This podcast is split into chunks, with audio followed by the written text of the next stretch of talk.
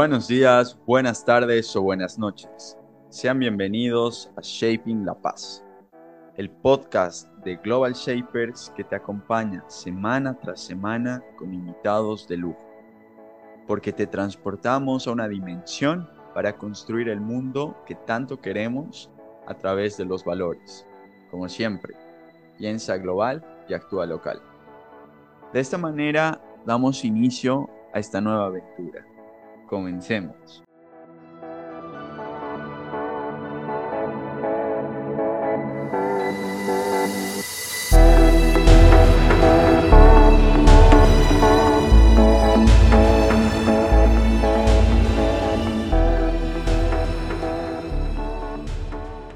En esta ocasión estoy acompañado de Yuri, con quien hablaremos de fotografía y varios temas interesantes. En primer lugar, déjenme contarles quién es Yuri. Yuri Rodrigo Cachiluna tiene 28 años, es licenciado en comunicación social, creador audiovisual, fue docente en fotografía y video en la Universidad Mayor de San Andrés, Academia Nacional Edupanca, Fundación PIAF Seibo, ONG AINI Bolivia, consultora Hechos Imaginarios, Centro Cultural Don Bosco, Centro Calauma, en el, también con el Gobierno Autónomo Municipal de La Paz, la ONG Ayuda en Acción, la ONG Child Fund Bolivia. Como creador audiovisual, su trabajo se enfoca en la fotografía y video documental e institucional. Actualmente trabaja como consultor independiente con la ONG Swiss Contact de la Embajada Suiza y consultora Hechos Imaginarios. Pues con tremendo preámbulo, demos la bienvenida a Yuri. Hola Yuri, buenas noches, buenos días o buenas tardes, ¿cómo estás? Hola, ¿qué tal? Aquí todo bien, viendo, eh, bueno, escuchándote, ¿no? Y siempre dispuesto a apoyar como que pueda. Excelente. Eh, te agradezco por haber aceptado la invitación. Sé que este podcast va a estar súper, súper interesante porque además es bastante distinto a todos los que se han ido grabando hasta este momento. Así que siempre lo, diferente al final resulta siendo muy, muy bueno. Bueno, Yuri, empecemos. Eh, ¿Cómo llegaste al mundo de la fotografía? Eh, bueno, esa es una pregunta muy importante para mí porque al principio primero batallé para empezar a estudiar en mi carrera que es comunicación social, porque, o sea, comunicador, que va a hacer tele, va a estar en pantallas y todo eso, me ha costado convencer a mi familia, era bien gracioso, pero lo he logrado. Y yo no, tenía por ningún lado, digamos, eh, estar en fotografía o video. Mi objetivo era más comunicación estratégica o comunicación para el desarrollo en el área rural. Eh, se me ha dado mucho la suerte, he tenido hartas oportunidades que creo que siempre me he arriesgado. Y la primera oportunidad ha sido para entrar a una institución que es justamente con Child Fund Bolivia. He postulado, he entrado y me han aceptado. Eh, ahí estaba nada, todavía nada que ver con la foto, estaba como, como técnico educador a mis 20 años aproximadamente, ya a cargo de 300 niños, eh, a cargo de generar reuniones, conversatorios, talleres con padres también. Esto era en el área, en la provincia de Alberto Villasuel. Y de ahí en la universidad sale pues una convocatoria donde lanzan un concurso a nivel sudamericano. No me acuerdo bien cómo se llama el concurso, pero básicamente era demostrar eh, características eh, de fotografía eh, sobre el agua. Y en ese sentido, he dicho, a ver, intentaré, si me va bien, si no, también, o sea, voy a aprender. En mi carrera sí se maneja mucho lo que es el área de televisión. Me llamaba mucho la atención, eh, con ese conocimiento base, hice mi fotografía, o sea, no, era, no tenía ningún equipo de cámara, tenía una camarita súper compacta, chiquita que me han prestado en la ONG. Y he dicho, a ver, claro será, me voy con la camarita.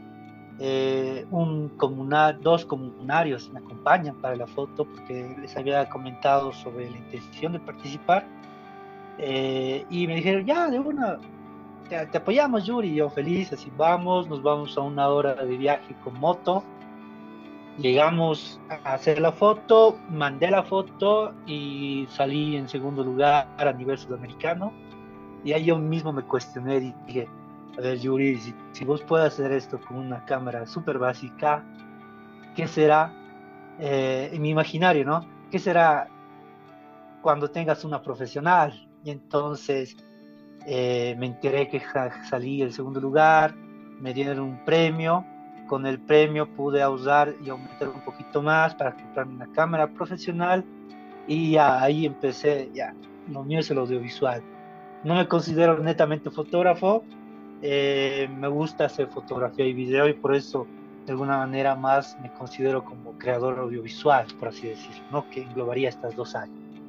Es, más o menos va por ahí los comienzos, Andrés. ah, súper, súper interesante y yo creo que eso es algo que pasa mucho en la vida, que uno no sabe por dónde es el camino hasta que pasa algo imprevisto y ahí como, como que uno se da cuenta y me parece súper, súper interesante esta, esta anécdota que nos contabas. ¿Y cuál ha sido esa fotografía? La primera fotografía, o sea, la que realmente me impulsó era sobre, bueno, yo quería mostrar la escasez que había, eh, el estrés eh, de agua que había en el lugar. Eh, te la puedo describir más o menos, era en un, lago súper seco con poquito de agua y la comunaria que estaba a un lado observando eh, esta escasez.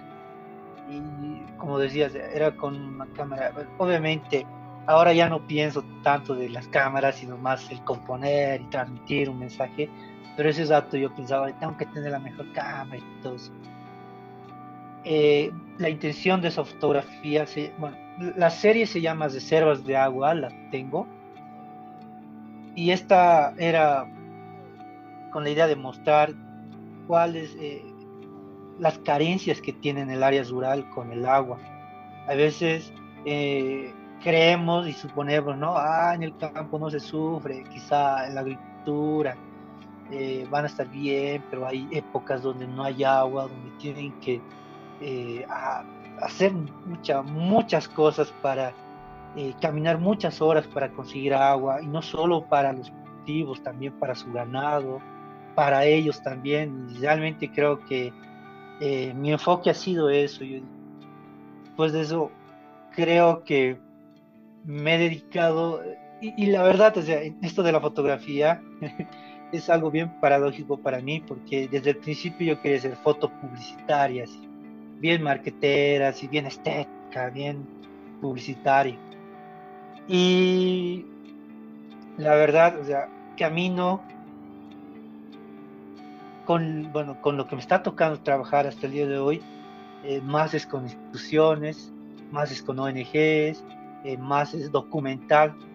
Y bueno, yo me he especializado bastante en el área publicitaria, por así decirlo, cuanto a la fotografía y video, pero me ha dado una mirada distinta también el poder aplicar algo bien marketero publicitario con algo bien social. Creo que, por así decirlo, tienes un estilo propio, ¿no? Justamente te iba a preguntar eso, de cómo, cómo había ido cambiando tu estilo, cómo habías ido creando tu estilo. Y de lo que entiendo, al final fue como un como una simbiosis, ¿no?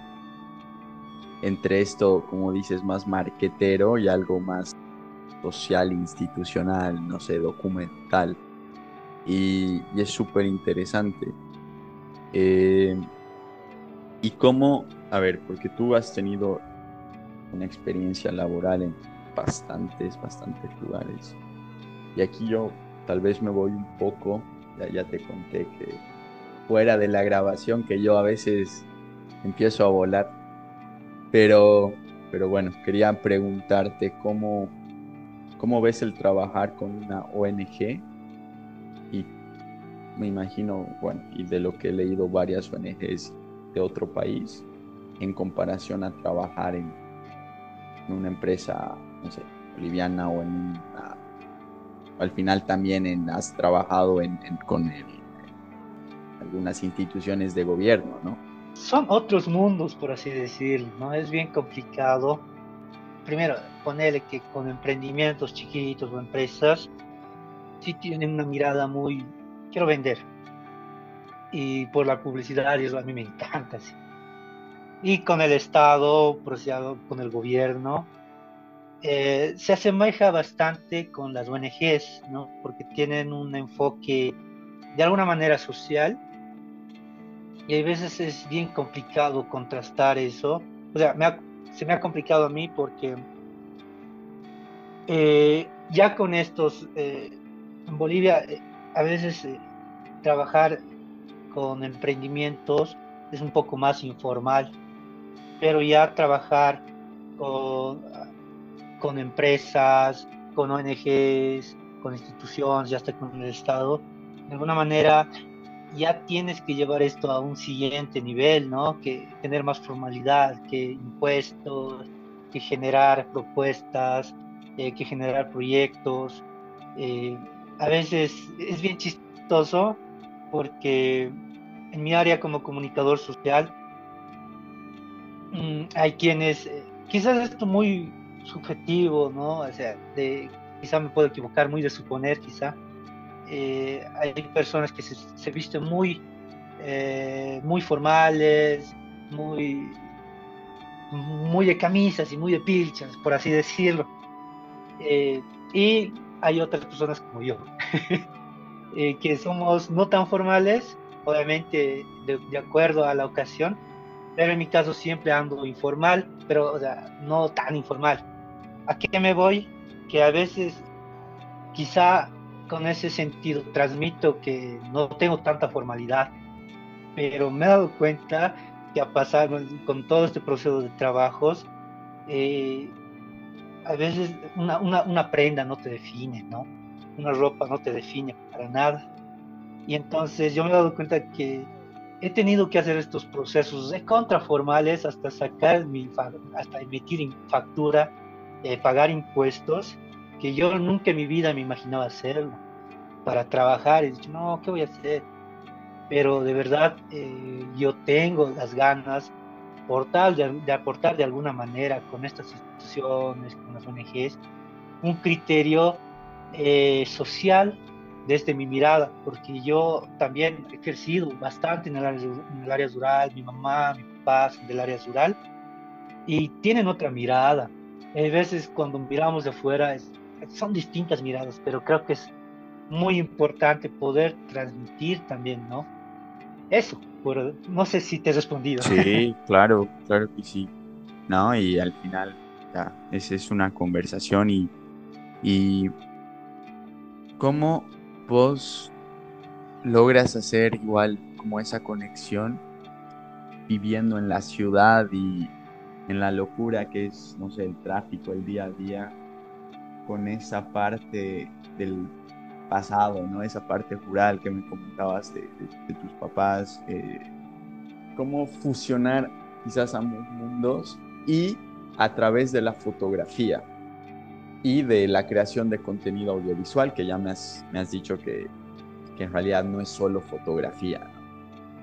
Yo sigo pensando y seguimos eh, mi familia con mi mamá. Ahora, vivo también con mi mamá. Eh, seguimos, pues bueno, yo, mi punto de vista, ella sigue yendo al área rural. Eh, no vivimos cerca de la ciudad, vivimos a aproximadamente una hora y media, dos horas por el alto, sin cata pero creo que esta experiencia y el haber vivido, el haber crecido de alguna manera rodeado eh, de primos, de familias del área rural, me ha aportado mucho a que cuando voy también, o sea, porque generalmente con los trabajos que tengo, eh, me voy a áreas rurales, no me voy tanto a trabajar acá en el centro. Viajo bastante y estoy muy feliz por eso. voy conociendo distintas culturas y personas. Y me ayuda a entender que eh, a veces cuando estamos tan encerrados en lo cotidiano, en el centro, en la ciudad, creemos que estamos sufriendo, creemos que, ay no, mi internet, o creemos, ¿por qué estoy tardando tanto? Ay, el agua se ha cortado, qué bacán. Pero llegas al área rural y ves, o sea, toca a veces bancártela, descansar en el piso, no porque no puedan darte una cama, sino que a veces esa conexión es súper importante porque ponerle que yo igual al venir a vivir a la ciudad eh, o vivir también en la ciudad, mm, me he acostumbrado a usar agua, a ver, a decir, o sea, es bien complicado quejarse y decir, mira, pucha, no tengo agua hoy día, entonces ahorro. Eh, pucha, no tengo luz, hay que ver maneras. En el área rural no tienen eso. Van tres horas por agua. Y lo bonito es que cuando vas allá, ellos mismos te dan o sea, la comida, el mejor plato a vos, no comen ellos, por no comer ellos, carne, te dan a ti la carne, y digo, no, ¿cómo puedo ser a veces tan, no mal agradecido, pero ¿cómo puedo decir, eh, ¿por qué? ¿Por qué me falta esto? a veces nos quejamos desde nuestros privilegios. Justamente igual, a ver, en esta temporada eh, estábamos buscando como un hilo conector el tema de los valores y me parece que, sí, que estas experiencias que nos cuentas a uno lo hacen valorar más la vida y que hay muchos valores que por esta vida, entre comillas, tan, tan apurada, no sé, tan tecnológica, tan cómoda, eh, hace que nos olvidemos de, muchas otras cosas más importantes.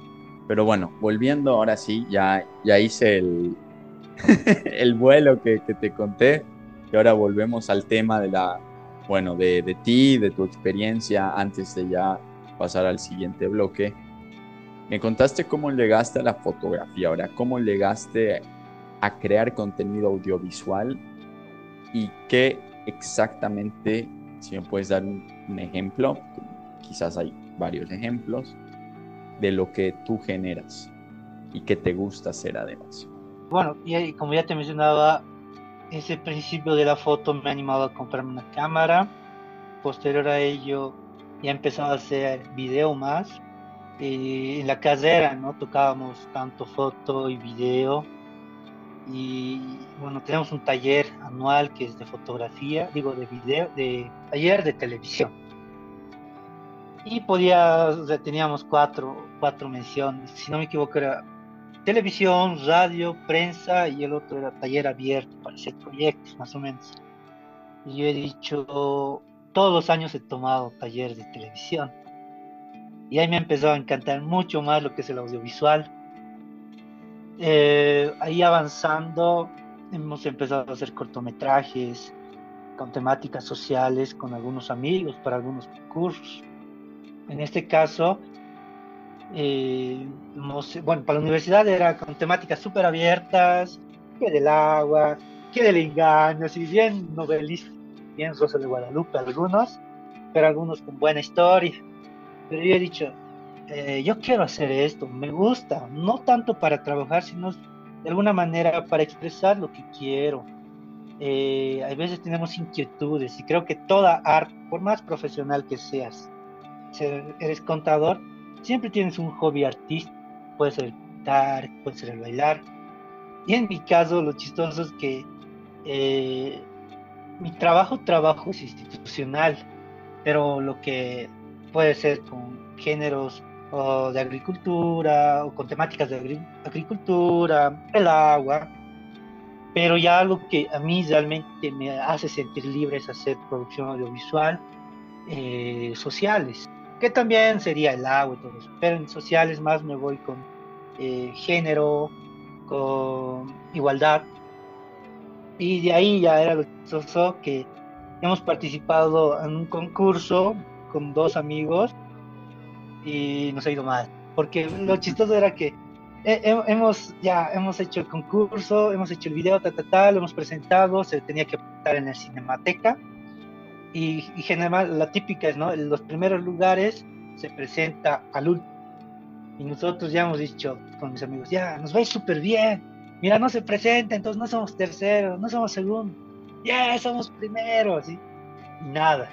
Y nos ha roto el corazón. Y hasta nos habíamos dividido ya el premio. Eso ha sido un boom para mí. ha sido como un quiebre donde he dicho, no, tengo que hacer algo mejor. Y en la segunda versión hemos participado, hemos hecho algo mucho más producido y hemos sacado el primer lugar y así hasta el año pasado igual hemos sacado el primer lugar. Tres años eh, hemos sacado el primer lugar temática LGTB. Eh, eran temáticas, o sea, era cómo se, cómo se trabaja eh, una pareja lesbiana en el área rural. Después el segundo era un lustradota transexual. Y este último era la violencia que, que hay o se ve y que, que, digo, que se invisibiliza que hay en las parejas gays. Es bien fregado, pero o sea, ha sido algo muy bonito, pero ya con instituciones. Eh, creo que eso primero me ha ayudado a poder mostrar lo que es ser capacidades audiovisuales. Y ahora actualmente estoy trabajando con ONGs, con instituciones, eh, igual documentando, registrando, haciendo fotografías. Algunas veces me tocó registrar los 30 años de ayuda en acción en un video o grabar o volar drone, ¿no? Que toda esa área técnica de alguna manera a mí me encanta, no lo veo como trabajo, o sea, no, no, no soy de la idea de romantizar el trabajo, sino que se paga, o sea, la experiencia que tienes, pero se hace menos doloroso trabajar, por así decirlo. No, muy, muy interesante. Eh, visibilizar esas problemáticas sociales que, no sé, esto que mencionabas, eh, no sé, lesbiana, de o sea, son, son cosas que yo diría que son tabús, son cosas que quizás no, se habla. Y, me parece que justamente las, es la mejor forma, al menos comenzar a hablarlos bueno, de esto a lo que tú te dedicas. Pero bueno, ahora sí, para terminar el primer bloque te voy a lanzar una pregunta, hay una respuesta fugaz de tu parte. ¿Un TikToker es un creador de contenido audiovisual? Eh, sí, personalmente sí, pero hay TikToks eh, o videos o creaciones audiovisuales que sí valen la pena y otros que no. Eso es muy subjetivo, muy pensar mío que puedes partirlo no y estás en tu razón, ¿entiende? Hay algunos que personalmente creo que sí te aportan mucho. Yo soy fanático del TikTok porque comprimen tanta información en un minuto. y hay otros que son de ocio, pero está bien, ¿no? A veces, eh, no sé, hay algunos que fomentan la violencia o el machismo o, denigrar a una mujer y digo, Dios mío, ¿cómo esto puede ser eh, popular? Pero gustos son gustos. Desde mi punto de vista, algunos que valen la pena y otros no, básicamente. Súper. Bueno, con eso acabamos el primer bloque de nuestra entrevista y llegamos a los 90 segundos interactuando contigo. Un espacio diseñado para escuchar a nuestros oyentes como tú. Quédate en Shaping la Paz. No olvides responder las preguntas y comenta en nuestras redes sociales cuántas acertaste. Buenos días, buenas tardes o buenas noches. Sean bienvenidos a Shape in La Paz, el podcast de Global Shapers que te acompaña semana tras semana con invitados de lujo, temas que te interesan e información que tanto necesitas. Porque te transportamos a una dimensión para construir el mundo que tanto queremos a través de los valores. De esta manera, damos inicio a esta nueva aventura. Comencemos.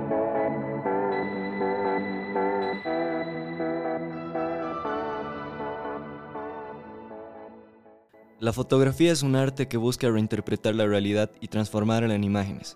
Como un pintor sobre un lienzo, el fotógrafo es capaz de expresarse creativamente por medio de la cámara y crear sus obras a través de la luz y su imaginación. ¿Sabes cuál es la red más usada para compartir fotografías? Esa es la pregunta de la semana. Averiguemos juntos cuáles fueron los resultados. Entre las distintas opciones que tuvimos como WhatsApp, Telegram, encontramos que la red más usada es Instagram. Interesante, ¿no crees? Las redes sociales se han convertido en las primeras aliadas de las marcas en todo el mundo. Gracias a ellas, puedes dar a conocer tus productos y servicios a tus clientes. Aquí vemos la importancia de Instagram, la cual está rompiendo todos los esquemas gracias a su funcionalidad y además es muy valorada por sus usuarios. Alrededor del 80% de las personas siguen una empresa en Instagram. Esto permite una relación muy natural entre la marca y sus seguidores, en lugar de forzar la conexión con anuncios pagados. Imagínate la importancia que tiene esta aplicación para que un artista pueda darse a conocer. Algo increíble. Vamos por la última pregunta. ¿Qué géneros fotográficos hay? Hagamos una cuenta regresiva. 3, 2, 1. Y la respuesta correcta es retratos, paisajes y publicitario. Claramente hay muchos géneros más en este hermoso arte. Esto fue Interactuando contigo. Volvemos con nuestro invitado, pero cuéntanos, ¿cuál es la mejor foto que capturaste que represente un momento importante en tu vida? Continuamos acá ya en nuestro segundo bloque para terminando la entrevista junto con Yuri. Y quiero hablar primero, ¿cómo tú ves que ha ido evolucionando el espacio laboral para fotógrafos, creadores de contenido audiovisual en nuestra ciudad. O bueno, valga decir, a ver, podemos en La Paz, en La Paz como departamento y en Bolivia como país. Es una pregunta muy interesante porque de alguna manera creo que la pandemia, algo que realmente nos ha tocado a todos, ha sido, no quiero que se exprese mal o que se sienta mal lo que voy a comentar, pero ha sido de alguna manera beneficioso para los productores audiovisuales. ¿Por qué? Y más en La Paz. Y yo, bueno, cuando estaba comenzando, no veía mucha movida o había muy pocas empresas que se animaban, hasta instituciones o hasta el Estado, que se animaban a generar producción audiovisual más digerible, más rápida. si bien hacían, eran súper elaboradas, súper trabajadas. Pero ha comenzado la pandemia y bueno, yo encerrado en mi casa, sé editar videos, sé hacer fotos y me llamaban, me buscaban, venían a recogerme de mi casa. Y yo vivo en la punta, o sea, en la pampa, donde llega cansado el viento, ahí vivo. Y entonces creo que, o sea, para mí ha sido o sea, por eso algunos creo que hemos tenido una oportunidad más con esto de la pandemia y para mí ha sido bien beneficioso. Obviamente sí, ¿no? Eh, estos aspectos de que estábamos lejos de la familia y todo eso. Pero con esto de la pandemia se ha generado más espacio laboral para los creadores audiovisuales. Bien te dediques netamente a foto o bien netamente a video. Y ya hablando eh, de forma individual, cómo un fotógrafo o un creador audiovisual puede abrirse camino. Porque fácil me imagino que no es. Yo creo que hay muchos que quieran hacerlo. Yo, yo no creo que es tan fácil, por ejemplo, llegar a estos espacios en que tú me cuentas, de trabajar con ONGs. Entonces, ¿cómo abrirse ese camino? Bueno, como tú dices, fácil no es, cuando te gustas no se siente tan difícil, o sea, no se siente tan sacrificado. Yo personalmente, hay dos áreas, ¿no? Se podría decir eh, en la fotografía, que de alguna manera es esto lo del documental, institucional, trabajar, y hay otro que es lo mega artístico, lo que es libre. quizá como recomendación para aquel que quiere comenzar en la foto, primero es en foto o en producción audiovisuales, primero practicar, practicar, practicar todos los días. Yo es lo que hacía, lo que me funcionaba a mí. En la pandemia me ensayaba, descargaba algunos cursos yo no tenía buen internet en la pandemia y lo que hacía era ir a una casa eh, de algún amigo o de alguna amiga, pasame tu wifi, tenía una buena señal, descargaba todos los videos que podía de YouTube y yo me volvía a mi casa en pampa y empezaba a ver me los comía todos los videos y después lo aplicaba, intentaba. Eh, a veces, por eso digo, nos quejamos de nuestros privilegios, tenemos tanta, ahora ya tengo internet, pero esas veces no había mucha accesibilidad, o sea, la pandemia ha ayudado a que llegue internet a mi casa. Y después de eso, creo que aparte de la práctica, es hacer cosas innovadoras, ¿no? Que, que en todo entorno ayuda a visibilizar yo hacía estos cortometrajes con temáticas no tan tocadas, o hacía fotos eh, con técnicas que a mí me gustaba aprender y las exponía, las mostraba, los mandaba a concursos. Y de alguna manera va, va junto, ¿no? La formación con, la, con el lado artístico. Yo no me considero artista, la verdad. Sí me considero oh, un generador o un creador de contenido comercial. Puedo hacer artístico, cómo puedo hacer algo súper cuadrado, pero lo hago. Y tú, y ahí entrando esto, tema, que es una pregunta igual que tenía muchas ganas de hacértela, ¿crees que la fotografía es más un arte o es más una ciencia? Siento que más es, o sea, ciencia básicamente busca un objeto de estudio, ¿no? Que sería, eh, en este caso, el objeto de estudio no sería en sí la fotografía, sino eh, podría ser al sujeto o el entorno donde estás queriendo aplicar la fotografía. Más la fotografía no lo veo como, como arte, desde mi punto de vista. Si, si bien sí es un arte, pero desde mi punto de vista, la fotografía o el video o el audiovisual eh, no es el fin, sino es un medio para poder compartir cosas. ¿Por qué? Algunas veces, algunas veces eh, vemos fotos que realmente impactan, pero no están bien enfocadas y nada, pero la foto ha sido un medio. O hay otras que son súper estéticas, bien hechas, pero, o sea, es otra foto del montón. Y lo importante aquí es transmitir con la fotografía.